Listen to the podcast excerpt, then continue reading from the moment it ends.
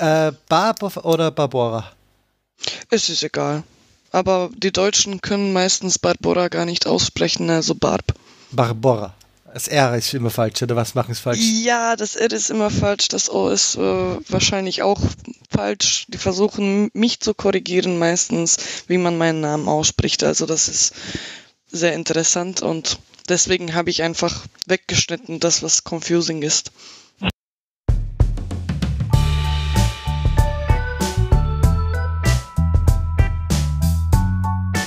Hallo und herzlich willkommen bei Episode 32 von Baba, dem Podcast übers Auswandern. Mein Name ist Andreas und in diesem Podcast spreche ich regelmäßig mit Menschen in aller Welt.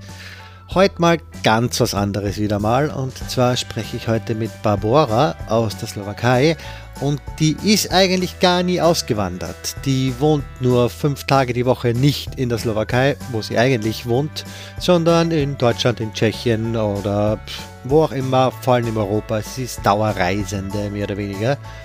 Daher nutze ich das Gespräch mit ihr vor allem, um über die Slowakei zu sprechen, weil das ja doch für mich ein Nachbarland war, mit dem ich eigentlich fast nie Kontakt hatte, von dem ich fast gar nichts weiß. Von dem her ist es ein ganz interessantes Gespräch. Am Anfang auch immer meine Bitte, trete bei mir in Kontakt, wenn ihr Feedback habt oder wenn ihr teilnehmen wollt. Das mit dem oder wenn ihr teilnehmen wollt, möchte ich heute nochmal extra unterstreichen. Und zwar gehen wir jetzt langsam die abgespeicherten Interviews aus. Von dem her, wenn ihr Leute kennt, die selber ins Ausland gegangen sind oder wenn ihr Leute kennt, die nach Deutschland, Österreich, sonst wohin gekommen sind, deutschsprachig sind und Interesse haben, darüber zu sprechen, wie das so ist, in die deutschsprachigen Länder einzuwandern, bitte gebt ihr meine Kontaktdaten und zwar andreas.baba.fm oder andreas mit Doppel-O auf Twitter. Ist alles verlinkt. Ich freue mich über jeden Kontakt. So viel dazu. Wir starten direkt los. Ich wünsche euch viel Spaß. Hallo, Bab. Hallo, Andreas. Würdest du dich mal kurz vorstellen? So, äh, also kurz, okay. Ich Ach, äh, kurz, heiße Barbara, 26 Jahre alt, komme aus der Slowakei und ja, was sonst so? Mag Volleyball und Arbeit. Und Arbeit. Und ja. Arbeit ist ja auch mehr der, der Grund, warum wir heute miteinander sprechen. Ähm, genau. Du kommst aus der Slowakei. Mhm. Ich glaube sogar Nähe Bratislava irgendwas, oder? Äh, also ursprünglich nicht, aber im Moment lebe ich schon äh, in Bratislava in der Hauptstadt für ungefähr schon sechs Jahre, glaube ich. Ja. Aber dein Arbeitsmittelpunkt ist in Deutschland? Meistens. Äh, das ist auch sehr kompliziert. Ähm, also ich habe einen Vertrag hier mit der Accenture. Das ist eine Consulting-Firma für neue Technologien. Also wir heißen auch Accenture Technology. Und ähm, ich werde weggeschickt zu Projekten, würde ich mal so sagen. Ich war ja drei Jahre in, in Deutschland. Jetzt im Moment bin ich, ist der Schwerpunkt ein bisschen in Prag, in Tschech, Tschechien und in Basel aber in ein, zwei Monaten wird es wieder mal Deutschland sein. Äh, es ist immer abhängig von den Kunden, den wir haben, von meiner Arbeit und von äh, dem Projekt, wo es stattfindet und äh, wie man mich da haben will.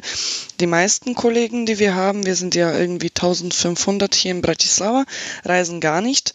Die haben meistens als Präferenz zu Hause zu bleiben und machen die Arbeit für die Kunden, die wir haben, hier aus dem Delivery-Zentrum. Ich habe als eindeutige Präferenz zu reisen, also ich bin meistens äh, geschickt, ja, irgendwie. Aber wirklich fast durchgängig unterwegs in dem Fall dann, oder? Mm, das ist auch immer so eine Sache. Es ist abhängig von unseren Gesetzen und den Gesetzen von dem Land, wo ich hingehe. Weil zum Beispiel in Deutschland würde ich versteuert sein, wenn ich da mehr als 183 Tage im Jahr verbringen würde, also Kalenderjahr, nicht Rolling. Das ist auch so ein Unterschied. Für Polen ist es zum Beispiel Rolling-Jahr. Deswegen muss ich jede Woche nach Hause gehen oder was heißt muss? Die Steuern in der Slowakei sind billiger, günstiger oder wie man es auch nennen will. Deswegen ist es auch für die für immer viel besser, wenn ich äh, na, nach Hause gehe. In, in Prag zum Beispiel, da bin ich versteuert nach 14 Tagen, glaube ich. Das heißt, für die ist es kein Unterschied mehr, ob ich nach Hause gehe oder nicht. Und die versuchen tatsächlich, dass ich da Montag bis Freitag mindestens bin. Aber laut meinem Vertrag, Arbeitsvertrag, habe ich das Recht, trotzdem nach Hause zu reisen, damit ich auch nicht äh, gar nicht hier bin. Das heißt, die müssen es trotzdem bezahlen, dass ich jede Woche nach Hause gehe. Okay, aber du bist jede Woche also wirklich zu Hause. Und da kommen wir zu anderen ich glaube eher nicht, weil es ist auch einer von unseren Benefits, dass wir jetzt wirklich, wir können auch äh, für dasselbe Geld, das wir ausgeben würden, wenn wir nach Hause würden, können wir jede Woche irgendwann das in, hingehen.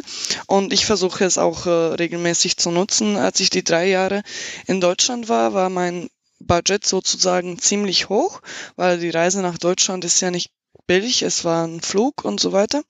Das heißt auch, ähm, ich konnte wirklich fast überall äh, innerhalb Europa fliegen. Ich habe es auch wirklich genutzt. Da war ich fast jede zweite Woche irgendwie im Amsterdam.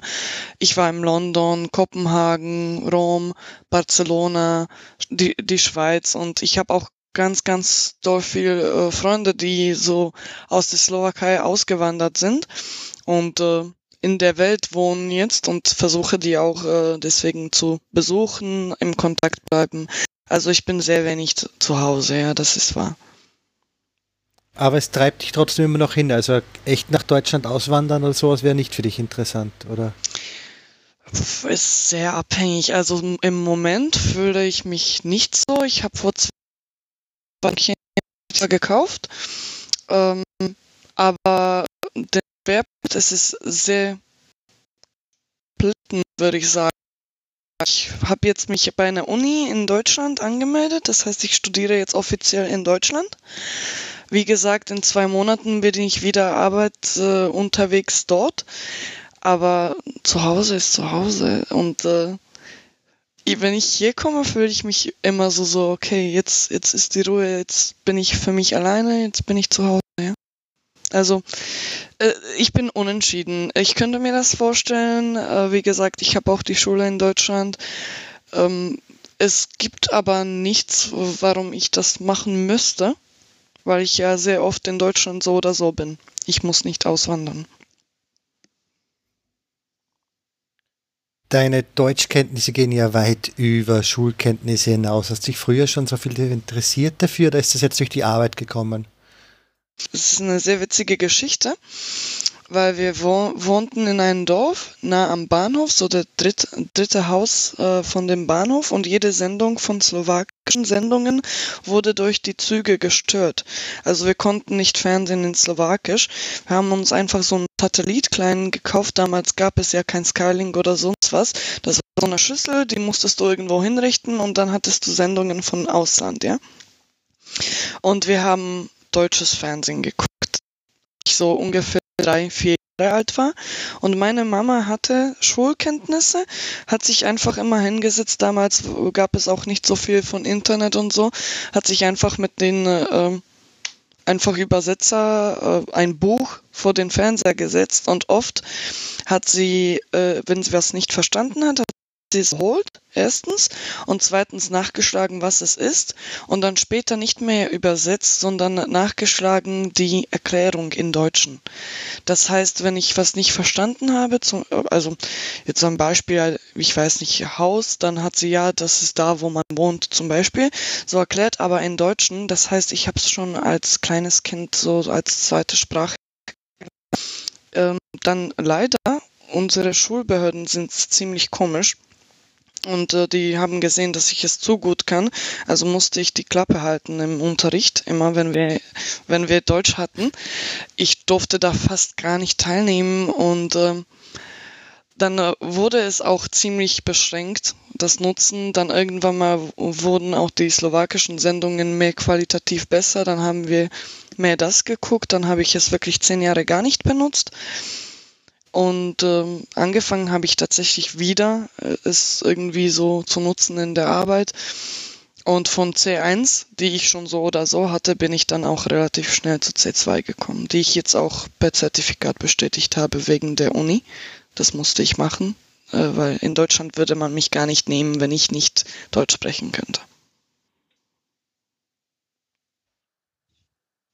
Aber nur durchs Fernsehen ist natürlich lustig, dass ich die Sprache einfach so gelernt habe, um das Fernsehen zu verstehen. Das ist herrlich. Das ist, wenn man ein kleines Kind ist. Ich höre es oft von verschiedenen Leuten, die schon mittlerweile Kinder haben und auch so überlegen, wie viel sie die auslasten können, auf welche Sprachen und ob sie zwei nehmen oder eins. Ähm, und so weiter und haben dann irgendwie das Gefühl, so lass die Kinder Kinder sein. Ich fühle mich nicht dadurch be belastet oder äh, dass ich eine schwierigere Kindheit hatte oder sonst was.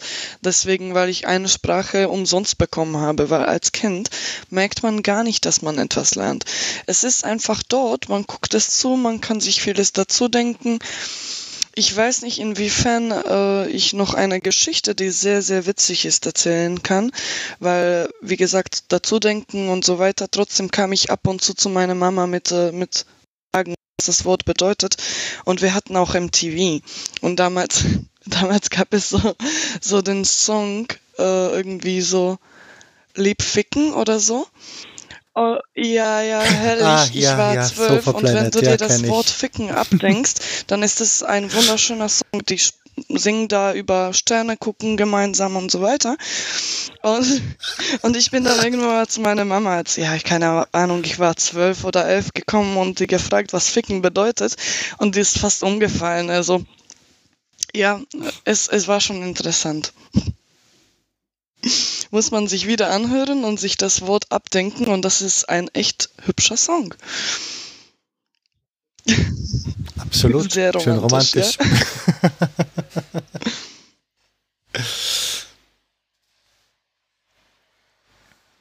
Du hast jetzt ja auch viele Freunde in Deutschland und Schweiz und so weiter. Das ist in ganz Europa verteilt. Ja, genau. Freunde. Also viele von Kollegen, weil wir sind sehr internationale Teams. Ähm, und da ich in Deutschland gearbeitet habe, dann ist es auch viele Ko Kollegen. Aber ich bin auch international unterwegs äh, aus persönlichen Gründen, wie zum Beispiel meine Ex-Mitschüler, die äh, irgendwie ausgewandert sind. Aber auch äh, bin ein Teil von der Mensa. Äh, konkret bin ich in den Kontrollrat der slowakischen Mensa. Und wir haben auch sehr viele internationale Treffen, das amerikanische Treffen, also USA oder auch europäische Treffen. Und da kann man auch sehr viele neue Leute aus ganz verschiedenen Ländern kennenlernen. Und ich mache da auch immer sehr gerne mit, weil die, äh, das ist für mich so ein Urlaub, wo alle anderen sich um mein Programm kümmern. Und äh, es, ich finde es sehr angenehm, da einfach hinzugehen und mir aus der Liste von den Angeboten auszuwählen, was ich machen möchte und dadurch auch Leute finde, die auch genau dasselbe machen möchten. Zum Beispiel war ich in Barcelona, war ich mit äh, Haien äh, tauchen im Aquarium oder jetzt in Serbien waren wir in Belgrad, da war ich auch bei Skydiving, also ein Sprung von dem Flugzeug. Und da findet man auch immer die Leute, die genau dieselben Interesse haben. Also es ist sehr angenehm. Aber jetzt mal so richtig in Klischees gesprochen, was unterscheidet den Deutschen von dem Slowaken? Und das sieht man sehr einfach. Wir sind extrem offen. Man sagt es über uns, äh, wir waren ja auch, äh, es gab ja keine Identität slowakische sehr lange. Man sagt, unsere Historie kommt bis zum 1000 nach dem Christ, aber das ist auch nicht so wirklich wahr. Also wir existierten, aber wir hatten nicht mal eine eigene Sprache kein, äh, kein Gefühl sein für, für eine Gruppe von Slowaken. Niemand hat sich irgendwie unterdrückt gefühlt, obwohl am Ende, äh, wenn man sich die Historie an, ansieht, waren wir immer äh, wie von einem irgendein anderen Land erobert. Sogar die Türken waren schon hier. Es waren auch die Deutschen, es waren die Österreicher, die Ungarn und so weiter und so fort. Trotzdem haben wir es komplett nicht vergessen, sehr offen zu sein. Also wenn es um unsere slowakischen Mitmenschen geht und wir uns zum Beispiel in Deutschland außerhalb treffen, dann sind das Brüder, dann, dann hat man keine, äh, keine, irgendwie ist man nicht schüchtern, man umarmt sich, man küsst sich und so weiter. Das machen die Deutschen überhaupt nicht. Äh, also jemanden anzufassen ist schon, dass man äh, irgendwie sehr großes Vertrauen zueinander haben muss, im Sinne von Umarmung zum Beispiel. Das macht man nicht, wenn man sich flüchtig kennt oder so. Das ist so der große Unterschied nach meiner Meinung. Und Witzigerweise für mich als Österreicher waren die Deutschen immer sehr kuschelig und umarmfreudig im Vergleich zu den Österreichern. Okay, also man sieht es äh, gerade eben in der Arbeit, die, die Kollegen, es war auch oft, dass wenn ich die gesehen habe im, im, in der Stadt nach der Arbeit, also die begrüßen schon, die stehen für ein Smalltalk, aber denen würde es nie einfallen, zum Beispiel nur so jemanden einzuladen zum Abendessen. Ja wenn man sich die Slowaken anguckt, wir sind so eine Community und wir gehen immer äh, mit den Kollegen auch essen. Ähm, wir, die waren auch oft schon bei mir zu Hause eingeladen, können hier übernachten und so weiter. Das, das ist sehr viel freundschaftlicher. Ich kann mir nicht vorstellen, dass mir ein Deutscher nur so sagt, so, ja, komm vorbei und äh, du darfst bei mir schlafen. Das muss schon eine sehr andere Beziehung sein. Also da seid ihr ein bisschen steriler, würde ich sagen. Hoffentlich beleidige ich jetzt niemanden. Ach, ich glaube, das ist, sind jetzt nicht die großen Beleidigungen, nein. Aber du hast es ja trotzdem geschafft, trotz der Dauerreisetätigkeit, dass du ein bisschen einen sozialen Kreis auch in Deutschland aufbaust. Das ist, glaube ich, eh nicht so Ja, leicht. genau, aber ich glaube, das ist gerade eben, weil die so fasziniert sind dadurch, dass ich so offen, ehrlich, ich sage auch immer alles, was ich denke. Bei mir gibt es keine politische Korrektheit. Wenn es einfach, äh, wenn ich es so fühle, dann bin ich so. Und ich bin auch ähm, die, die mit der Freundschaft sozusagen anfängt. Ich bin die, die fragt, so, okay, wollen wir mal einen Drink trinken gehen und so weiter. Und äh, dann, dann ist es auch schwieriger, weil wenn du zwei Deutsche hast und keiner von denen fängt an zu fragen, ob die auch rausgehen oder so, dann wird die Beziehung nie weiterkommen. Ja, die, die wird bleiben bei den sterilen Kollegen und das war's. Aber wenn einer den ersten Schritt macht und das ist jetzt egal, ob Slowaken oder oder Deutsche, dann äh, kann es weitergehen und dann kann es sich quasi vertiefen. Deswegen glaube ich, es liegt auch ein bisschen an mir, dass ich wirklich, äh, ich war, ich war entgegenkommend, ja. Ich wollte einfach äh, ein bisschen tiefere Beziehungen, nicht, nicht so wirklich so, ja, Kollegen, die sich jeden Tag sehen und arbeiten zusammen, verstehen sich gut, aber quasi wissen übereinander rein gar nichts. Das ist nicht in meiner Natur. Und ich bin ein sehr Mensch, der alles wissen muss. Ich, ich bin zu neugierig immer und ich frage über die auch politisch unkorrekt sind und so weiter. Also wenn eine Gruppe jemanden gibt, der offensichtlich schwul ist, dann ist jeder bei ihnen so, so, niemand fragt offen und so und ich bin die Erste, die fragt so, hast du ein äh, Bild von deinem Freund oder sowas? Ja, weißt du, so. Ganz straightforward. Wie ist das für mich so unvorstellbar, dass man wirklich fast durchgängig in Hotels wohnt. Es ist nie ein echt Zuhause irgendwie, ist das nicht? Ja, das, sehr entwurzelnd ähm, finde ich das. Ja, ist es, aber ich habe, ich muss sagen, ich habe mich noch nie irgendwo jetzt zu Hause gefühlt. Jetzt, wo ich die Wohnung gekauft habe, jetzt fühle ich mich hier wirklich zu Hause. Aber in meinem Kopf reicht es komplett. Das heißt, dass es da Hause gibt, wo ich im Zweifel ich brauche hier aber tatsächlich nicht zu sein. War merkwürdig. Gewissheit aber, reicht dir. Äh, Im Hotel, es äh, hat seine Nachteile und seine Vorteile. Vorteil ist, ich muss mir nie Frühstück machen. Ich kann da einfach runtergehen, mir schnappen, was ich will. Äh, es kommt jeden Tag jemand, der meine Sachen aufräumt. Also nicht, dass ich da jetzt irgendwie groß Schmutz äh, hinterlassen würde oder so, aber jedes Mal, wenn ich weggehe, hinterlasse ich das Bett so, wie es war. Und wenn ich zurückkomme, ist es schon fertig gemacht, so hübsch und so. Also das ist schon mal ein Service, um den ich mich nicht kümmern muss. Um, umso mehr Zeit habe ich dann für mich. Oh, aber dann, dann natürlich jedes Mal mit Koffer, jedes Mal alles mitschleppen, was man braucht. Ich, äh, ich habe auch an mir selbst gemerkt, dass ich minimalistisch geworden bin. Ähm, ich habe äh, alles äh, wie Shampoo und solche Sachen in kleinen Fläschchen immer mit mir und äh, nur das Notwendigste. Äh, zum Beispiel, ich sehe immer noch die, die Kolleginnen, die neu sind, die gehen mit den großen Koffer und zu jedem Kleid oder jeden äh, jeden Klamotten, die sie mitbringen, müssen sie auch äh, die passenden Schuhe haben und einen Schal und was weiß ich. Ich habe eine Schuhe, die ich immer mit, für die Woche mit mir bringe und das reicht und ähm, wie gesagt, sehr minimalistisch versuche auch äh, Sachen zu kaufen, die man miteinander komplett äh, viel kombinieren kann, dass ich nicht für jeden Tag ein komplett neues Outfit äh, ausdenken muss und so. Schon extrem an, so, so ein äh, Wandermensch wird man irgendwann mal. Aber das ist gut, wenn man zum Urlaub, dann man den allen anderen, die zweimal pro Jahr reisen, im Voraus. das kann sicher. Also Reiseerfahrung genau, hat sicher mehr als genau. jeder Durchschnittstourist. Und wie gesagt, es ist nicht nur das äh, wochentliche Reisen äh, wegen der Arbeit, weil das wäre mir auch dann irgendwann mal zu monoton, weil das ist jede Woche an diese Stelle reisen, ja, äh, in dieselbe Stadt und im Zweifel noch in denselben Hotel. Das ist dann unglaublich schwierig. Da brauche ich mehr Abwechslung und wie gesagt, wir haben zum Beispiel, als ich drei Jahre in Deutschland war, war ich dann auch irgendwann mal äh, in Indien äh, geschickt, weil wir da ein Team hatten, das äh, irgendwie ein bisschen Unterstützung brauchte, im Sinne verstehen die Prozesse, die wir uns halt in, in Deutschland. Also war ich zum Beispiel auch zehn Tage dort und da muss man sagen, je öfter man geht, desto bekommt man. Also das war schon für mich eine echte Herausforderung, auch beruflich, weil die Einstellung da komplett anders ist. Aber auch äh, menschlich, weil ich da, wie gesagt, zehn Tage war, das heißt auch Wochenende.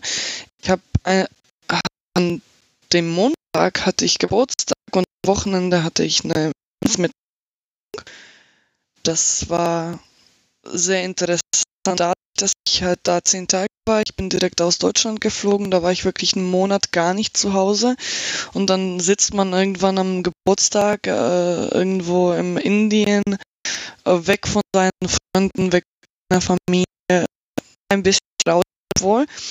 Ähm, man muss sagen, es war die Erfahrung wert, weil äh, es passiert nicht oft, dass 200 Kinder die zum, zum Tag so wirklich so Hände schütteln, so 200 sind zu mir persönlich gekommen, weil da jemand äh, zu den Leuten dann E-Mail geschickt hat, so ja, die hat jetzt Geburtstag und die sind jetzt wirklich alle zu meinem Tisch gekommen, die Kollegen, und haben einzeln alle gratuliert und sich ein, eine kleine Schokolade genommen, weil ich mitgebracht habe solche Sachen wie Merci und so. Und ich dachte mir so, das wird denen für ein halbes Jahr reichen, weil das war mein halber Koffer waren. Und die haben es auseinandergenommen in einen Tag. Also wirklich, man kann vieles erleben durch dieses Reisen. Das ist, das es spannend macht. Es hat seine Vorteile, aber auch nicht die einzige in Accenture für, in Deutschland. So, so, da sind die meisten. Das ist nichts Außergewöhnliches. Da haben wir auch so rund um die 6000 Mitarbeiter und das, da ist es eigentlich mehr au außergewöhnlich, wenn sie nicht reisen. Die reisen aber wirklich meistens innerhalb von, äh, von Deutschland, nicht außerhalb, sehr wenig von außerhalb, ja. Aber wie gesagt, ist für die jetzt nichts Besonderes und die erwarten es auch von uns, als wäre es so komplett normal. Ja, die, die Slowaken sollen halt hier antanzen, ja. Äh, für uns ist es nicht. Für uns, auch die Firmen, die hier sind, sind viele internationale, Deloitte und äh, Johnson's Control, AT&T, IMB äh, und was weiß ich, HP, Dell und so. Und äh, das äh, System ist mehr als Delivery-Zentrum. Wir reisen nicht. Also in der Slowakei gibt es sehr wenige Jobs, wo man wo wirklich jetzt noch äh, regelmäßig nach äh, in irgendein Land gehen würde oder auch nach Indien oder Amerika und so weiter. Also es ist eher außergewöhnlich. Für uns, ja. Also für Deutsche würde ich sagen eher nicht. Aber wir sind auch ein kleines Land. Nur 5,5 Millionen Leute, also.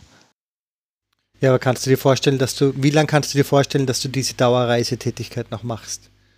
Ich glaube, äh, unvorstellbar wird es mit einem Kind da kann man es natürlich nicht mehr machen. Ich habe tatsächlich auch Kollegen, die schon Kinder haben, aber das sind natürlich Männer und äh, die können immer noch reisen und die machen es auch tatsächlich, haben es beschränkt meistens für eine Woche pro Monat und so oder versuchen es zu beschränken. Äh, für, für eine Frau ist es immer noch der Nachteil, dass es äh, jetzt wirklich ähm, hauptsächlich hier in der Slowakei wird es komplett erwartet und da würde jeder auf mich gucken, wenn ich sagen würde, ja, ich möchte lieber reisen und das Kind mit einem Mann zu Hause lassen, würde jeder auf mich so gucken, so was, du, wenn du kein Kind willst, dann warum hast du es? Und so. Also es, es ist schon mehr verklemmt hier, würde ich sagen, so mittelalterliche Meinungen, die hier noch immer verblieben sind. Also ich glaube, da würde es Schluss sein. Da würde ich entweder dann äh, nach Deutschland auswandern, wo die damit leben könnten, dass ich immer noch reise. Oder ich weiß nicht. Nee, da, da würde aber wahrscheinlich so mit den großen Reisen mehr oder weniger Schluss sein. Aber da ist Slowakei noch so traditionalistisch. Ja, sehr, sehr traditionalistisch. Aber richtig religiös ist Slowakei ja nicht. Oder ihr seid nicht so artistisch wie die Tschechen, das auch nicht, mhm. aber wirklich religiöses Land ist es nicht.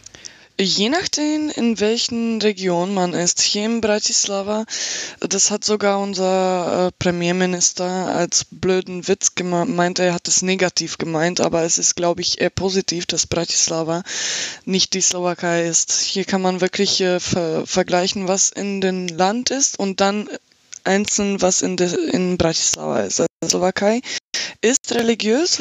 Ich glaube, römisch-katholisch sind über 50 Prozent. Mm, aber wir haben als äh, einzige auf der Welt, als einziges Land auch einen unkündbaren Vertrag mit, äh, mit der Vatikan, wo wir uns verpflichtet haben, dass alles von den Staat äh, finanziert was die Kirche angeht und so weiter. Also auch ich als... Guter Deal. Ja, sehr guter Deal. Das war noch von den Zeiten, wo hier ein bisschen so Kommunismus war. Die anderen Länder von Europa waren uns dadurch verschlossen, weil wir einen Typen hatten, mit dem niemanden bei einem Tisch sitzen wollte. Äh, unser Premierminister war und der hat sich dann irgendwie so gedacht, so jemand, etwas muss er tun, damit jemand mit uns zusammenarbeitet und hat so eine tolle Sache gemacht. Und es wird seit Jahren versucht, jetzt äh, wegzumachen, ähm, geht immer noch nicht.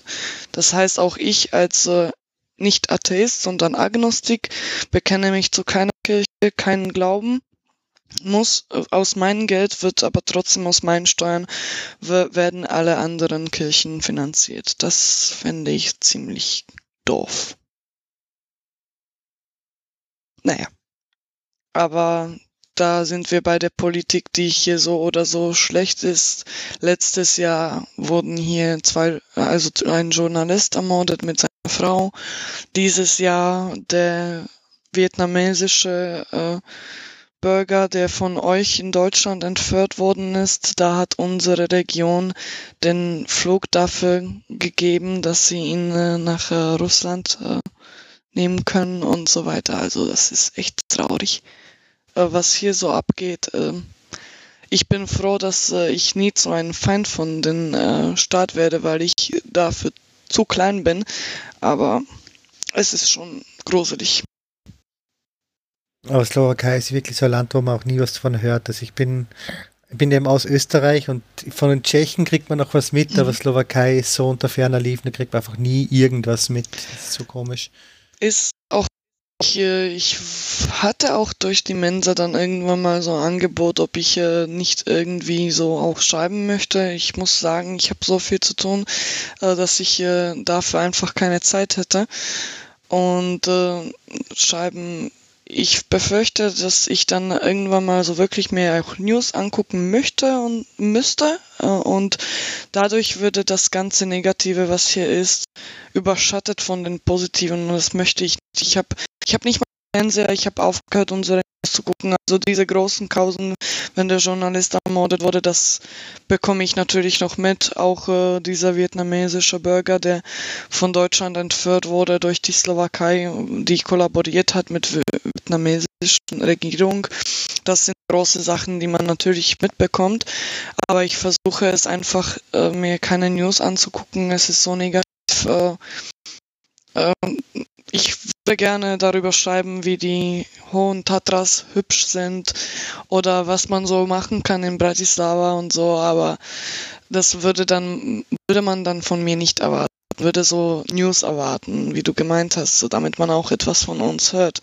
Und da habe ich gesagt, das geht nicht. Das auf gar keinen Fall. Nee, ich, äh, ich möchte positiv bleiben in diesem Land.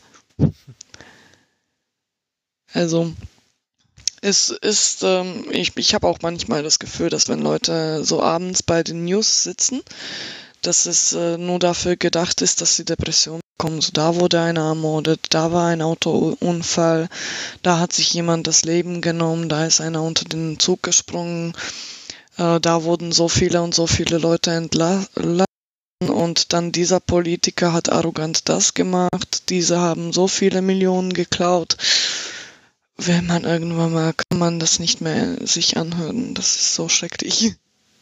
Hm. Aber von den Nachrichten jetzt mal abgesehen, ähm, was wissen wir nicht über, über die Slowakei? Was gibt es über die Slowakei zu wissen? Ähm, also, wir haben die kleinsten Hochgebirge der Welt.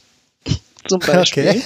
Und das sind die schon erwähnten Hohen Tatras den äh, größten Berg, äh, den, äh, den Gerlach, der 2655 Meter hat, glaube ich. Und das ist auch äh, ebenfalls der größte Berg von, äh, von den Karpaten. Also wir sind äh, im, teilweise im Karpaten, Tatras sind auch ein Teil von Karpaten. Von sehr interessanten Sachen noch, äh, Wien und Bratislava sind da auch einzigartig. Es sind die zwei meist nahegelegenen Hauptstädte. Also so nah aneinander zwei Hauptstädte du auch nirgendwo anders. Und außerdem sind, ist es eine wunderschöne Natur, sehr liebe Menschen, die versuchen auch wirklich ihr Leben einfach so zu wissen, wie es ist. Auch wenn wir hier Probleme haben, gibt es hier ganz viel zu sehen von den historischen. Zum Beispiel, es wird immer so ähm, geschildert, als wäre Scotland, glaube ich, so der, der, das Land mit vielen Bogen und äh, so Ruinen vom Bogen und Schlossen und was weiß ich, wobei Slowakei viel mehr davon hat. Es ist eine reiche Historie, wir wurden hier sehr oft äh, quasi gemischt, wie mit Ungarn, mit Österreichern, Tschechen und so weiter. Also die Historie ist weit und reich und es lohnt sich mal zu besuchen und zu sehen. Aber was man noch von der Slowakei nicht weiß, da fällt mir jetzt wirklich nichts ein, so um ehrlich zu sein. Du bist jetzt aber etwas zu jung, um die Trennung der Tschechoslowakei wirklich aktiv mitbekommen zu haben, oder? Naja. Rechen, rechen. Ja, du warst dabei, aber wie viel hast du mitbekommen? Ich bin älter als das Land, in dem ich wohne. Das heißt, ich wurde 92 geboren und 93 am 1.1.90 entstand dieses Land, also die Slowakische Republik, die Tschechische Republik. Und da sind wir, warum wir Vertrag von Vatikan haben und solche Sachen passiert sind, da wollte ein Typ mit seiner Partei einfach nur zeigen, dass er viel für dieses Land und für dieses Volk tut. Es hatte keinen wirklichen Grund, es gab einfach keinen. Die Tschechen, als wir noch Tschechoslowakei waren, waren gerade die, von denen das Geld sehr oft äh, in dieses Land geflossen ist, die uns unterstützt haben und die dafür gesorgt haben, dass äh, wir nicht für immer und wenig ewig irgendwie kommunistisches Land bleiben. Also die waren immer so ein bisschen fortschrittlicher. Die Trennung für uns einfache Leute, so wie ich es meinen Eltern höre und von meinen Großeltern, war einfach kein Unterschied. Es, es war egal, wir hatten nie was gegen Tschechen, die hatten nie was gegen uns, außer wenn wir gegeneinander Hockey gespielt haben, also Eishockey. Ja, da, da gewinnen nämlich die Tschechen immer aber trotzdem, es, äh, es gab, es war eine politische Entscheidung, äh, um zu zeigen, dass man hier so, so ausgedachte politische Agenda, die es nicht geben würde ohne die konkreten Menschen, die wir damals im Parlament hatten. Und die, auch die erste slowakische Republik wurde damals noch seit auf den Zweiten Krieg ich habe eine Fanfrage für dich, die stelle ich sehr gerne Leuten aus Deutschland. Ähm, weißt du. Ich bin aus Österreich. Ah, okay. Österreich, sorry. Weißt du, welche Länder den Zweiten Weltkrieg angefangen haben, in denen sie Polen angegriffen haben und reinmarschiert sind? Das sind drei Länder. Äh, Deutschland, Russland und haben, ist Tschechoslowakei mitgegangen, oder? So, Slowakei. Slowakei, also da. Okay, da, Slowakei allein. Ja, genau, weil wir nämlich, äh, das war wieder mal so die von unserer Historie. Es war eigentlich unterstützt damals die erste slowakische Republik, als die entstand. Es war unterstützt direkt von Hitler und der hat so ein Schaus Schaufensterland aus uns gemacht, dass, äh, dass wir, wie man sich, äh, wie man gut prosperieren kann, wenn man sich ihn anschließt. Ja, also wir hatten quasi viele Vorteile dafür, aber der Preis, den wir damals dafür gezahlt haben, war einfach zu hoch. Ja, ähm, wir, es ist auch sehr merkwürdig mit unserem System in der Schule. Ich habe es noch äh, so gelernt, dass uns die Russen befreit haben. Ich weiß nicht von was die uns befreit haben, da wir Kollaboranten waren. Also eigentlich uns besiegt, nicht befreit. Aber das ist wieder die Wortwahl, wie man sich die Historie hübscher machen kann und so weiter und so fort. Ähm, was fehlt ist, dass nicht jeder auswandert wie ich und sich das anguckt von der Ferne von verschiedenen Sichten. Das heißt, äh, nicht jeder weiß es und wie es gelehrt wird, so bleibt es in den Köpfen von den Leuten. Deswegen haben wir jetzt mit 10% Neonazisten im Parlament, zum Beispiel, ja. Also es ist schon krass. Grundsätzlich jetzt da, hat sich Tschechien und Slowakei jetzt in dieser Zeit ein bisschen anders entwickelt oder ist jetzt immer noch so extrem ähnlich, dass immer noch keinen Grund gäbe, dass ihr getrennt seid, so in der Art?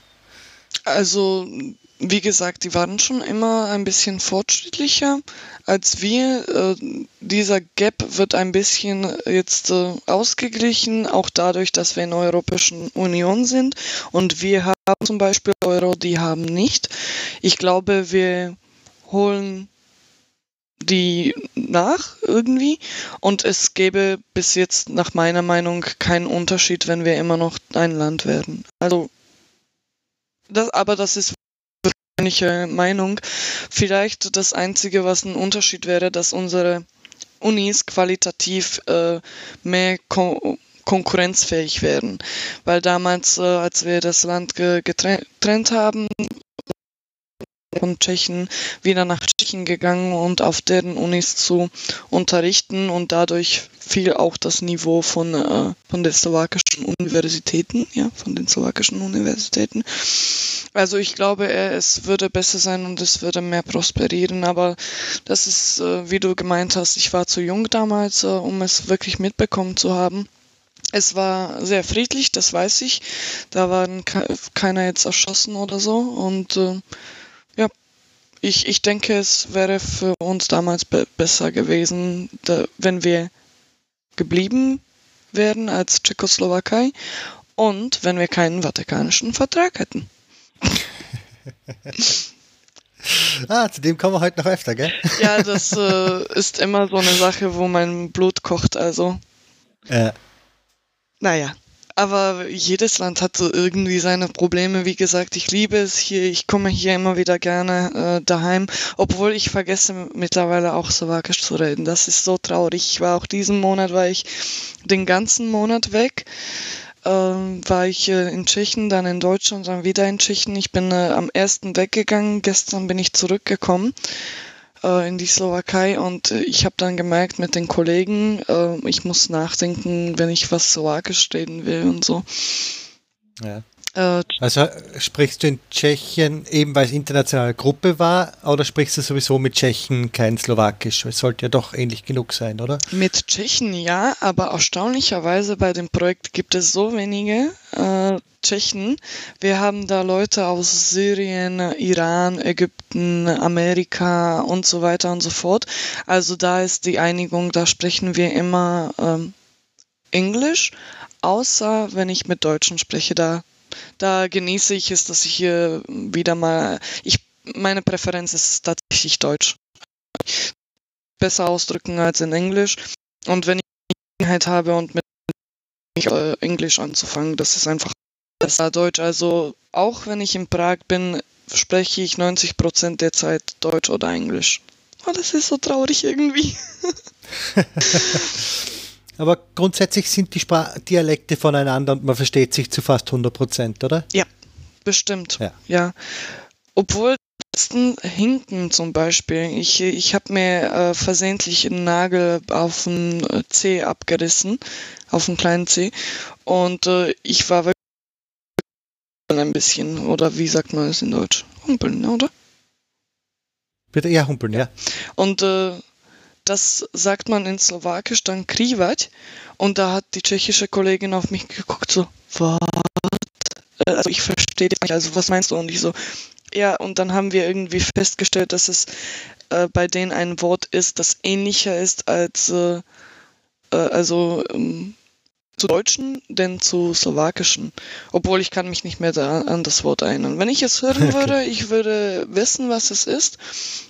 Aber das ist auch das äh, Einzigartige, dass wir verstehen uns, aber wenn dann uns jemand fragt äh, oder die Tschechen jemand fragt, wie sagt man denn das hier in Slowakisch, dann müssen sie komplett überlegen und wissen es einfach nicht, wenn man denen das dann sagt und dann ist es, ja, ja, genau, na klar, ja, also die verstehen es schon, aber es kommt niemals so automatisch in den Kopf und genauso wenig in Slowakisch.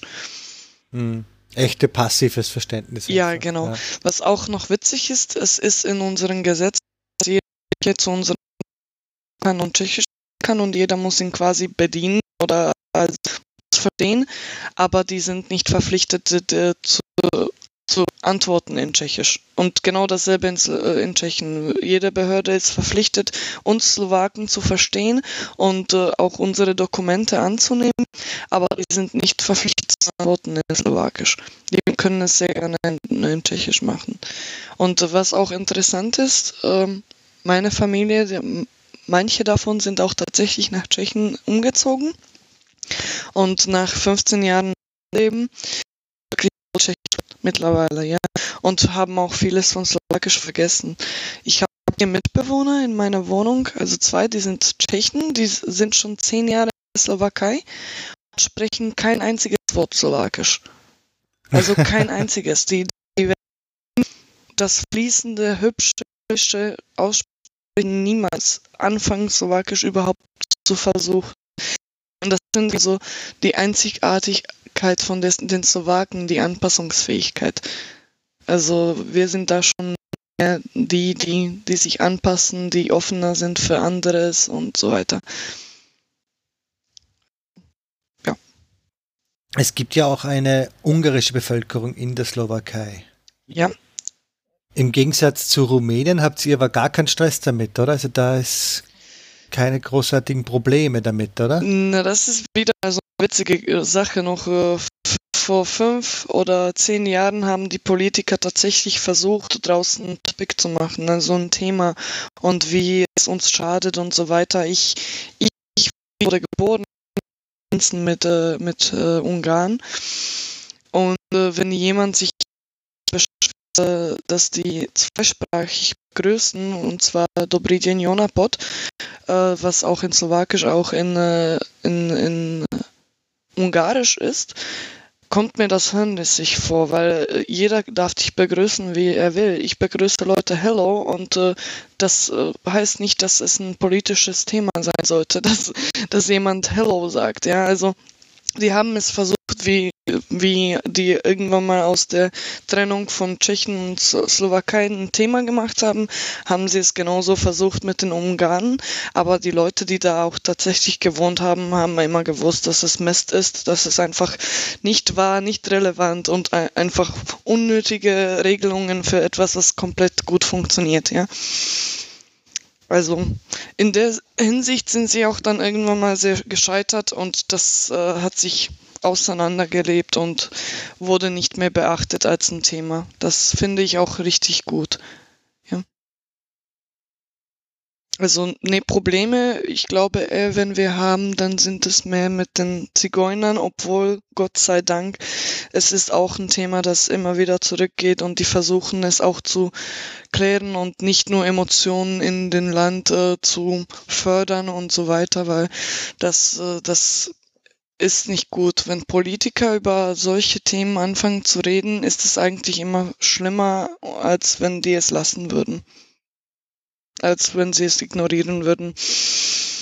Wir haben auch ziemlich gut funktionieren hier unsere Non-Profit-Organisationen, die sich um diese Sachen kümmern und so langsam wird das, dieses Land immer besser und besser, zum Glück.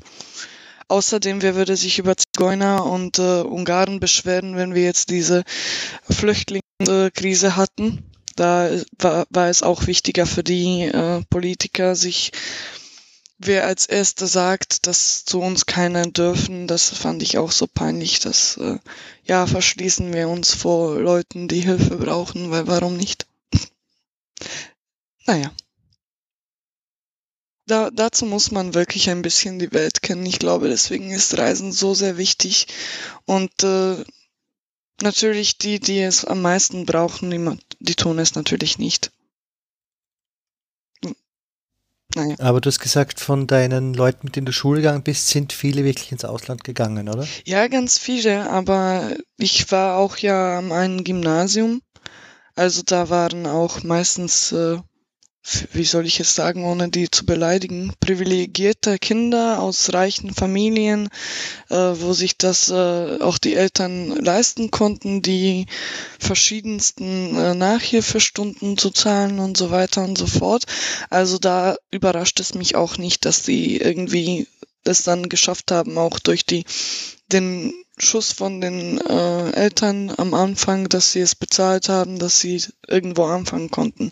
Die, die es brauchen, sind gerade eben Leute, die aus sehr armen Verhältnissen kommen und die dann natürlich auch in so einem verzauberten Kreis sind und durch das wenig Geld auch wenig Wissen und äh, nicht die Möglichkeit zu reisen, wenige äh, Gelegenheiten zu studieren und, und so weiter und so fort. Man muss sehr wollen, und die meisten wissen nicht mal, dass sie es wollen sollten.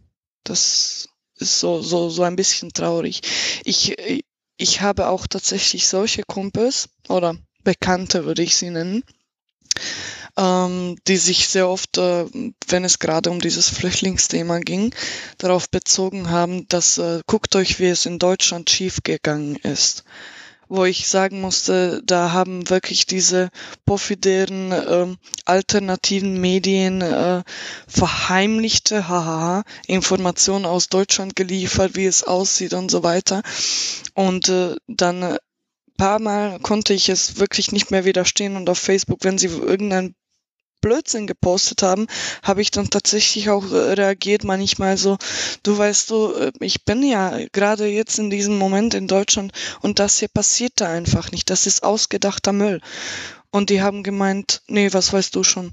Weil die Medien in Deutschland verheimlichen es. Ja. Und ja, aber bringt es da überhaupt was in Diskussion zu gehen? Eh, mit der Einstellung, mit alles, was konventionellen Medien sagen, ist grundsätzlich gelogen. Was du sagst, kann nicht stimmen. Also, genau, ja. äh, lohnt es sich nicht. Deswegen meine ich auch äh, Themen, die Politiker aufgreifen, wenn es um solche geht und versuchen, eine Diskussion zu führen, ist es mehr zum Schaden als zum Guten. Es lohnt sich einfach gar nicht.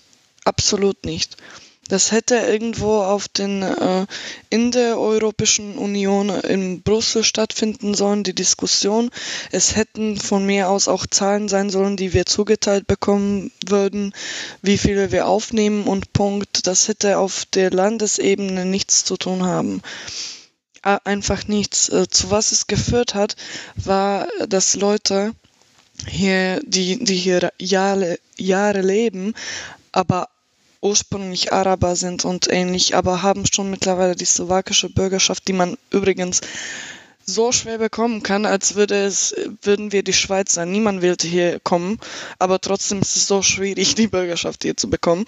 Und die wurden dann, äh, diese Leute. Die, dauert so lange oder? Dauert extrem lange. Äh, irgendwie zehn Jahre, glaube ich, oder so. Äh, extrem. Also ja, wir tun so, als wären wir das Paradies. Ähm, und dann diese Leute, die es äh, auch tatsächlich gemacht haben, nur deswegen, dass sie ein bisschen zum Beispiel äh, dunklere Haut haben, wurden angegriffen, Steine auf die geworfen.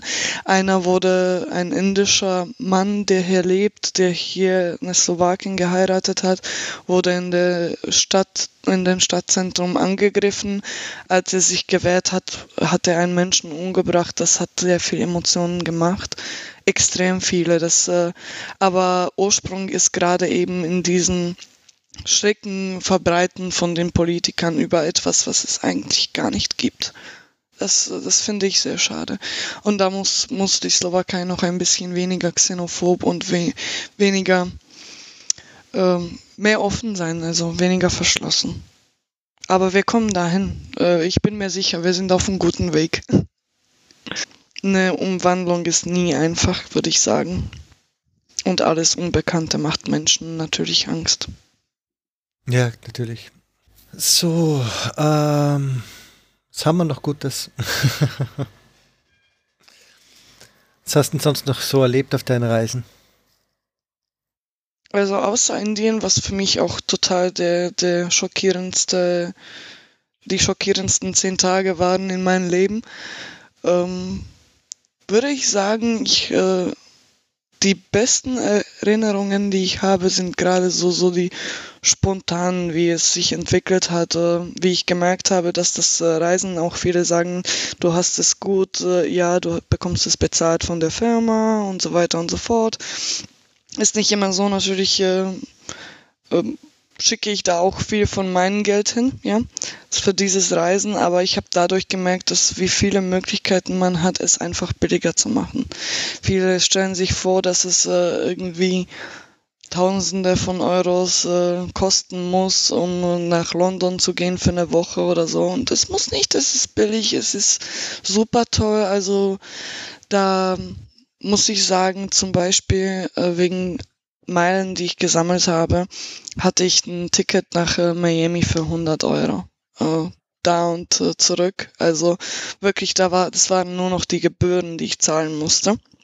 Und äh, das war das einzige Mal, wo ich einen Urlaub gemacht habe zur Entspannung, weil ich bin auch ein sehr Mensch, der immer in Bewegung bleiben muss. Ich, ich äh, habe ein irgendwie wie soll ich es sagen? Ich ich habe Angst, dass ich meine Zeit vergeude.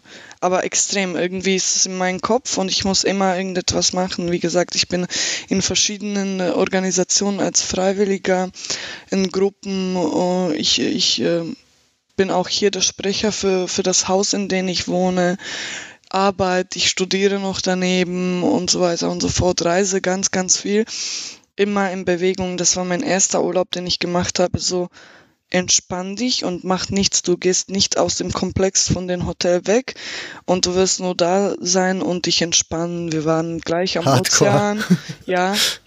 Und ich war durch die Zeitverschiebung war ich dann jeden Morgen um ungefähr 6 Uhr morgens wach habe geduscht, bin unten zu dem, zu dem Ozean gegangen, habe mir da irgendwie Frühstück besorgt, habe mich hingesetzt und dann drei Stunden so geguckt, wie die Sonne aufgeht bei 28 Grad. Also das, das war ein sehr interessantes Erlebnis von meinen Reisen. Also viele gute Leute kennengelernt und einfach nur so die ganze Zeit im Bikini versuchen, bei dem Wasser zu bleiben und entspannen und zuhören, wie, wie das Wasser da ist, ja.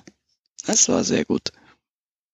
Und äh, ich muss es wirklich lernen, weil jetzt werde ich wieder, mein nächster Urlaub ist geplant für, äh, wir gehen so einen Roadtrip machen mit dem Flugzeug aus Bratislava nach Kiew, von Kiew nach, nach Minsk, von Minsk nach äh, Vilnius, von Vilnius nach Riga, dann nach Tallinn und dann mit, äh, mit einem Boot oder Ferry oder wie auch immer man das nennen will, nach Helsinki und von dort dann wieder zurück nach Wien. Also in acht Tagen. In welchem Zeitraum? Acht, ihr spinnt doch. Ja, das ist jeden, jeden Tag, jede Minute geplant. Das meinte ich genau mit den, mit den ähm, ich muss immer etwas machen und keine Zeit vergeuden. Das geht nicht für mich. The fuck, ja, wie viele Städte waren das jetzt gerade? Das ist doch krank. Also Kiew, okay. Minsk, äh, Vilnius, Riga, Tallinn und Helsinki. Sieben. Sieben waren es. Und wir gehen in, äh, am 1.1. das heißt im Januar. Viele sagen auch, warum geht ihr da im Winter in so Winterländer, ja? Na, weil es ein Winterland ist. Ich will gerade eben dieses, dieses echte Winter erleben in diesen Städten.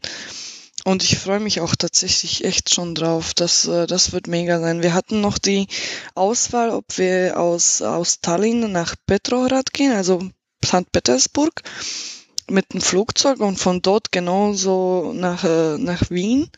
Aber wir haben Aber das uns. nervt ja mit dem Visum nach Russland, ist ja nervig. Genau, wir haben teuer. uns gerade deswegen dagegen entschieden, dass es äh, das Visum, wir wissen ja gar nicht, äh, da weiß man nie, was die da machen. Äh, bei unserer Botschaft ist auch äh, so die Warnung, so ja, es ist sehr wahrscheinlich, dass ihr die Visa bekommt, aber es kann auch passieren, dass es nicht für den Zeitraum wird, den ihr wollt, ja. So. Super. So, ja, ich bezahle dafür und alles und dann sagen sie mir, ja, ich möchte da am 8. sein und die sagen mir dann so, ja, ab 9. liebe Barbara, so, okay, danke. Ja, da haben wir gesagt, das ist uns zu viel Stress und wir müssen ja so oder so schon Visa nach äh, Belarus haben äh, nach Minsk. Da haben wir uns dann äh, äh und das zweite Urteil fiel deswegen, weil, weil wir fliegen. Wir gehen dann aus Kiew äh, mit einem Nachtzug. Also es ist schon Zug dabei, ein Bus, äh, ein Flug und wir wollten halt noch ein Boot dabei haben. Dass es alles drin ist, ja. Noch, noch ein Fahrrad werden wir wahrscheinlich auch machen, ja. Da in irgendeiner Stadt wir uns etwas ausleihen und so. Also da, damit wir alles bedeckt haben. Motorrad wird es wahrscheinlich. Taxi. Ja, Taxi wird es bestimmt sein, ja. Weil man muss ja auch irgendwie mit dem aus, aus dem Flughafen dann irgendwie in die Stadt kommen und so weiter. Und äh, da gehe ich wieder mal mit so einem Freund, der Kumpel, also der, der hat bei Accenture da, seinerzeit gekündigt. Der war ein Kollege und der hat gemeint, ich hab's satt, der hat ein Backpack genommen und ist durch Europa gereist. Also so wirklich so ohne Geld, äh, Couchsurfing, so Hardcore mit Stopp, so irgendwie auf äh, Auto angehalten und so, wo, wo der gefahren ist, da ist er hingefahren. Dann, als er es satt hatte, hat er ein Flugticket gekauft, ist ein bisschen nach Amerika und so, also da hätte ich den Magen nicht dafür. Da muss ich zugeben, da, da weiß, kann ich mir das nicht so wirklich vorstellen. Da hätte ich. Ist dir zu unsicher oder? Unsicher, erstens, natürlich, als Frau alleine mit einem Backpack. also, ja, würde ich mich nicht mal in Deutschland trauen, nicht mal nirgendwo trauen, ja. Also, das wäre mir dann doch zu viel. Aber hauptsächlich ist es zu we wenig. Äh, zu wenig Planung, zu wenig. Äh, und ich hätte dann irgendwann mal das Gefühl, dass ich meine Zeit vergeude. Wenn ich äh, nicht weiß, was ich die nächste Woche tue, dann würde ich wieder mal so, so selbst, mir selbst Stress machen, dass es zu ungeplant ist. Zu spontan, zu viel Spontanität kann ich nicht. Bin doch ein bisschen konservative Slowaken, würde ich sagen. Alles durchgeplant. Genau.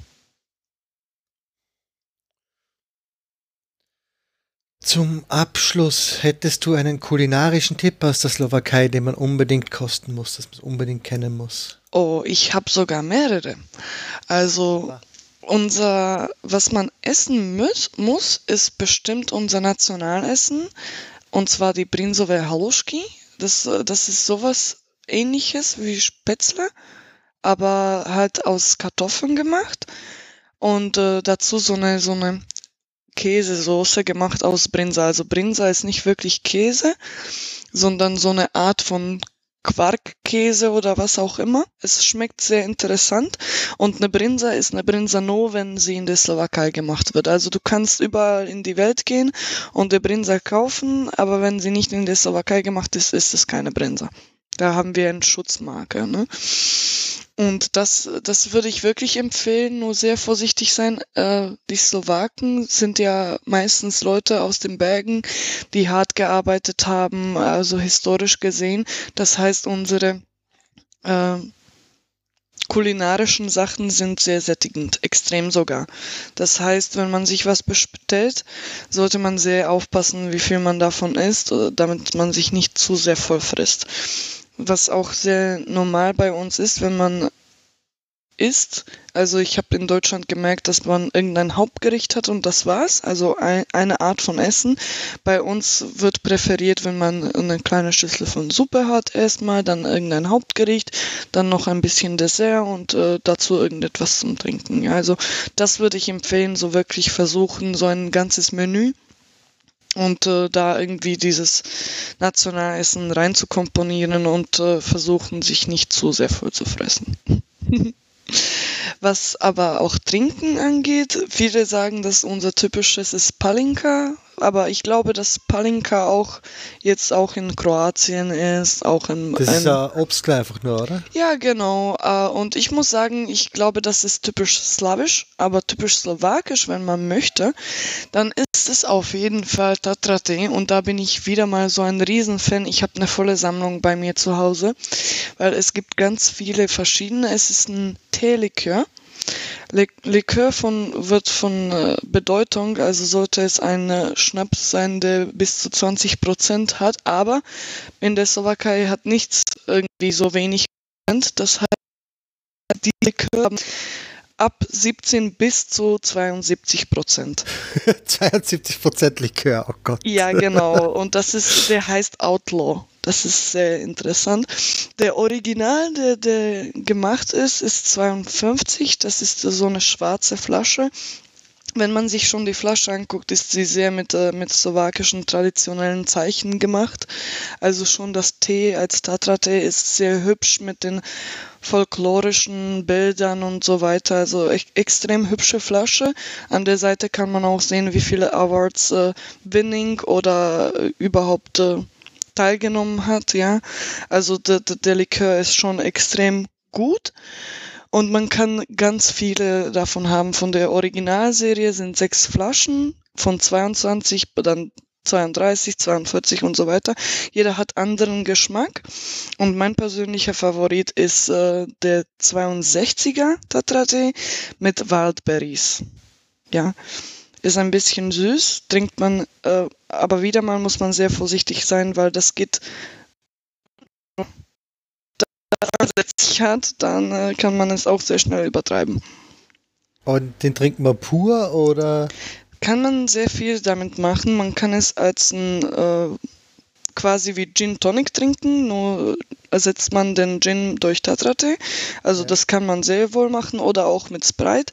Aber normalerweise, ich bevorzuge es als Shot normal und ganz, ganz viel Wasser dazu. Also dazu, nicht dazu so zusammen trinken oder so, aber nebenbei, damit man auch wirklich nicht davon krank wird. Weil das ist schon ziemlich viel. Nee, sollte man nicht unterschätzen. Ich habe es mal nach Deutschland gebracht. Da hatten wir so ein Event mit indischen Kollegen und die, die haben von den 72er wollten sie und haben einen probiert und das hat komplett gereicht. Also die, die indischen Leute, die trinken auch nicht so viel. Und äh, da, da ein Shot von 72 und dann hat irgendein anderer Slowake noch Slivovica mitgebracht von den oh. Äh, das ging sowas von schief. Der, der, ganze Event, da war 40 Leute und keiner war, keiner kann sich erinnern, was da los war aus Slowaken. Also Schnaps die, ist was grundsätzlich Böses. Weil, ja, ja, aber das Als ist... Lieber haben wir in Österreich ja auch und da habe ich auch so Kopfweh-Erfahrungen davon. Also, uh. Ja, genau. Man sollte sehr vorsichtig sein und wenn man Ausländer ist, man sollte nie versuchen, äh, mit den Slowaken äh, gleichzeitig zu trinken. Also wir sind mehr daran gewöhnt. Wir, wir trinken nämlich bei zwei äh, Occasions. Und zwar, wenn wir Geburtstag haben und wenn nicht. okay, ja. Ja, genau. Und da ist auch nur eine einzige Ausrede gilt, um nicht zu trinken, und zwar ich bin schwanger, was äh, nur Frauen sagen können. Bei Männern sieht das nicht so gut. Und ewig kommst mit der Ausrede auch nicht durch. Irgendwann musst du dann liefern auch. Also. Genau. Das, äh, das heißt, äh, hier sind wirklich, äh, und das, ich finde es meistens auch weil viele dadurch auch äh, wirklich keine Alkoholiker, also so echte, die sich das äh, Leben damit versaut haben. Aber die Natur der, der Leuten ist immer noch sogar beleidigt zu sein, äh, wenn, äh, wenn man Angebot bekommt zu trinken und man ablehnt, dann sind die Leute so, warum? Warum willst du nicht mit mir trinken? Dann trinkst du gegen mich, ja. sozusagen. Oder auch sehr oft ist normal, äh, wenn, äh, wenn äh, jetzt Besuch kommt, dann das Erste, was man anbietet, ist ein Schnaps. Es ist ähm, ich weiß nicht, von, äh, von der Historie her ist es auch deswegen, weil man damit seinen, seinen äh, Magen schützt. Viele Slowaken gehen äh, ohne eine Flasche von einer richtigen Palenka oder irgendeiner Wodka nicht aus dem Land, weil wenn sie dann irgendwo sind und vor den Essen nicht einen trinken, dann haben sie Angst um Bakterien und so weiter. Also, Natürlich, ja. Ja, das heißt, es, es wird hier immer noch so gelebt, dass wenn Besuch kommt, bekommt er erstens ins Hals irgendeinen Schnaps. Ja. Aber macht das die deine Generation auch noch? Je nachdem, äh, aber ja, ich glaube schon, ja, die machen es und hauptsächlich in den Dörfern wird es sehr gelebt. Äh, in den Städten ein bisschen weniger. Und ich ich muss dir jetzt erzählen, obwohl du nicht gefragt hast. Ja. Da haben wir eine wunderschöne Tradition, weil wir waren ursprünglich Heiden. Und viele Heidentum ähm, Traditionen sind bis heute geblieben und werden gelebt, hauptsächlich an den Dörfern. Und einer von diesen Traditionen ist äh, Ostertradition. Also euch, glaube ich, versteckt man mehr, was ich nie verstehen werde.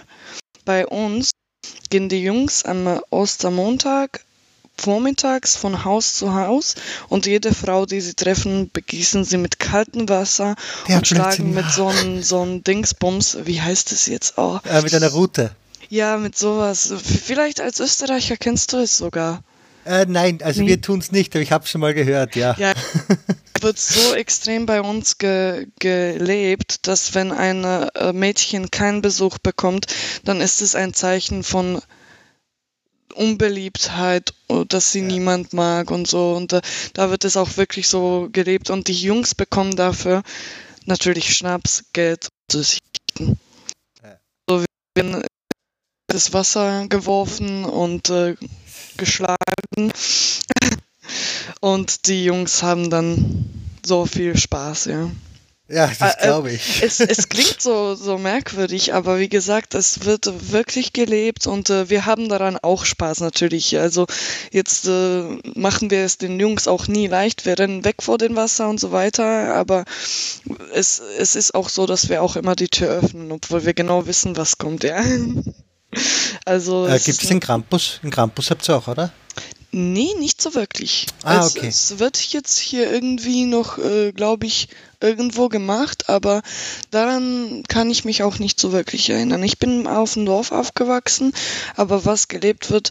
Und weißt du eigentlich, warum dieses Österreichische mit, äh, mit dem Wasser und mit den Schlagen? Also Wasser, damit sie gesund bleiben und das quasi Schlagen ist, ist ja nicht nur so, nicht so ein richtiger Schlag, ist, um sie hübsch zu behalten. Also, wenn, wenn, niemand kommt, äh, am Ostermontag mich mit kaltem Wasser zu begießen und schlagen, dann werde ich das ganze Jahr hässlich und äh, ungesund bleiben. Oh Gott. Ja. So richtiger Druck. Ja, ja, genau, genau. Ja, und äh, wie gesagt, es gibt viele heidische Traditionen, die jetzt mittlerweile verkauft werden als die christlichen, was mich auch zu Tode beleidigt, aber okay. Ja, aber das ist überall passiert. Ganze Weihnachten basiert auf dem und ja, Ostern genau. an sich basiert auf dem und so weiter. Also. Ich äh, feiere Weihnachten aus Protest und nur die, den Teil, der Heidentum feiert. Ja, also okay. keine Geschenke von mir. Äh, wo wir, wann wäre es aber? Die Geschenke in der Slowakei? 24 oder 25? 24, oder? 24 Abend. Heiligabend, ja. Passt. Genau. Aber das fand ich auch so interessant, dass manche am 25. morgens machen, zum Beispiel Amerika. Aber von mir gar keine Geschenke und ich äh, finde auch das Essen, zum Beispiel in, in Deutschland und Österreich, da hatte ich auch viele Konversationen darüber. Viele wissen dass es immer noch sogar nach dem christlichen Kalender ist es Fastenzeit, nach den heidischen so oder so, weil wir haben ja Winter und man weiß nie, wie lang der Winter sein wird. Deswegen fastet man, damit man nicht gleich die Vorräte irgendwie ausbraucht, ja. Das heißt, viele kochen für Weihnachten, als wir, also es ist ein Fest, auch in Heidentum. Die Sonne kommt zurück. Aber viele kochen dann Fleisch und so weiter, was in dieser Region es gar nicht gab. Es war eine feierliche Anlass, weil am 24. Äh, ist der Tag, an dem wieder so lang der Tag wird wie die Nacht und danach steigt nur noch die Länge von der von den Tag. Das heißt, die Sonne kommt tatsächlich zurück und die haben aber nie Fleisch gegessen. Also am Weihnachten wird kein Fleisch serviert, keine cremigen Kuchen mit äh, mit äh, Sahne und solchen Sachen. Es werden mehr diese diese Kuchen, äh, wo, wo du mehr Teig hast, also nicht so, so, so tortenmäßig, ja. Das wird gemacht und bei uns Kartoffelsalat und äh, Linsensuppe. Oder wenn man noch sehr möchte, dann Sauerkrautsuppe wieder mal ohne, äh, ohne Fleisch. Da Sauerkrautsuppe? Ja, genau. Äh. Also ich finde die, wo Fleisch, ganz viel Fleisch drin ist, die finde ich ganz toll, aber die macht man bei uns in der Region am Silvester. Macht man nicht äh, am Weihnachten. Am Weihnachten ist dann Linsensuppe. Also es sind alles Sachen ohne Fleisch und es ist das der letzte Tag, an dem man noch fastet und dann am nächsten hat Stefan Namens, nee, am 26. hat Stefan Namenstag und da kommt die große Party, da kann man auch schon Fleisch essen. Da sind überall in der Slowakei, in jedem Dorf hast du eine Stefansparty und das ist die Zeit dann, der 24. ist für engste Familie, 25. ist für die breitere Familie und 26. ist für die Freunde und Party machen. Ja. War, so war es in Österreich, glaube ich, hier auch mal, aber ich glaube nicht mehr so stark. Aber, ja. mhm. aber ich glaube, deutschsprachige Länder haben gar keinen Namenstag oder sowas. Ja? Äh, in Österreich heißt der zweite Weihnachtstag Stefanitag. Ja, bei uns ist es gerade deswegen, weil da ein Stefan Namenstag hat, ja. Also ja, das, genau. Aber sonst sind Namenstage komplett uninteressant eigentlich. Das wird. oh, das ist so traurig. Aber wir haben, ich glaube, wir haben es auch nur deswegen, damit wir einen Grund mehr haben zum Trinken. Was es gibt in Österreich, äh, jedes Bundesland hat einen Heiligen, einen, einen Patronen. Mhm. Und an dessen Namenstag haben die Schüler und Beamten frei. Uh. Das sind so ziemlich das einzige Namenstag, Feiertag, den es in Österreich gibt und zwar nur auf Landesebene und nur für die Beamten. Okay, sehr interessant. Jeder andere muss arbeiten, für jeden anderen ist es Arbeitstag, aber die Beamten haben frei. Naja, ich finde die, diese Beamten und äh, Sachen und Posten und alles so komisch, weil die sind immer offen in der Zeit, wo ich arbeite. Also die nutzen mir rein gar nichts. Also das da ist, Slowakei gemacht. auch noch sehr traditionell, also. Ja, genau, also und äh, teilweise sind sie auch so, so sechs Stunden statt acht und ich arbeite acht bis zehn, äh, je nachdem wie viel Arbeit ich habe. Also ja, vielen lieben Dank, liebe Post, die am Wochenende zu hat, ja. Aber wie viel Post braucht man heutzutage noch? Oh, unglaublich viel, weil zum Beispiel jetzt meine Unterlagen für die Uni ist alles durch Post gekommen, ja, zum Beispiel. Äh, da auch äh, Deutschland halt, ja. Die mussten ja. irgendeine Bestätigung haben, dass sie was gesendet haben. Ähm, dann zum Beispiel, wenn man sich etwas äh, einkaufen möchte und so und man etwas bestellt, dann kommt das natürlich alles auch durch die Post. Habe jetzt äh, so aus China äh, mir zum Spaß solche Bilder, die man aussehen kann, äh, bestellt. Also das auch zum Beispiel. Ja. Ja, das ist dann nervig, wenn es dann echt nie ausmacht. Und natürlich, die Post kommt nur dann, wenn ich aus dem Land bin. Also normalerweise kann ich hier auch einen Monat bleiben und es kommt nichts. Und sobald, ich aus äh, der Wohnung die, den Fuß lege, kommt alles per Post, ja. Aber kannst du sie nicht ins Büro liefern lassen? Die würden sie ja auch für dich annehmen, wenn du nicht da bist. Ja, aber da sollte man die Rezeption von unserer Firma auch nicht jetzt äh, komplett ausnutzen. Ja. ja. Also ich habe Mitbewohner, die gucken Da bringst du immer immer was mit.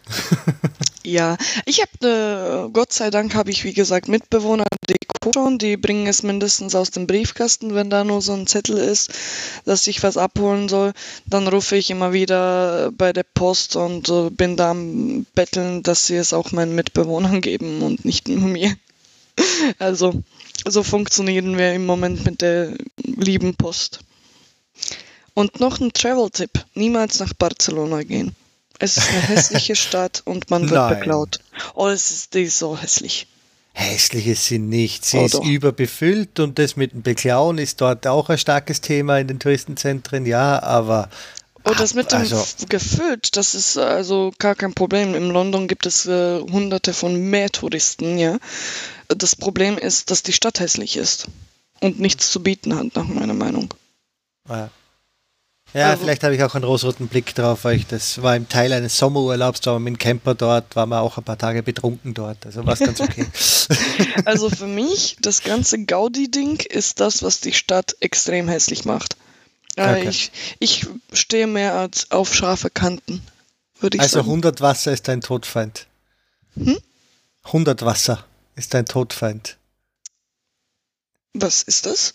Du kennst 100 Wasser nicht. Nee. Oh mein Gott. Äh, ja, Tipps ein Friedenreich 100 Wasser. Mhm. Das ist ein österreichischer Architekt, der Kanten hasst. Der keinen einzigen Winkel drin hat, der keine einzige harte Kante drin hat. Okay, da, das ist etwas, was ich äh, nie machen könnte. Niemals. Der unter anderem in Wien das äh, Fernheizwerk, also es gibt ein Heizwerk in Wien, was von ihm designt ist. Also mal ehrlich, das, äh, was für einen Sinn macht das? Weil normalerweise gerade die Kanten sind das, was auch in einer Wohnung so viel äh, Platz spart, weil alles so ein bisschen hübsch ineinander fällt. Und wenn man es äh, jetzt rund macht, dann kann man da nichts hinstellen, dann hat man wieder Platz verloren. Das ist doch eigentlich hirnrissig, ja? Ja, er, ist, er redet von organisch, aber ja, ich bin auch eher auf deiner Seite.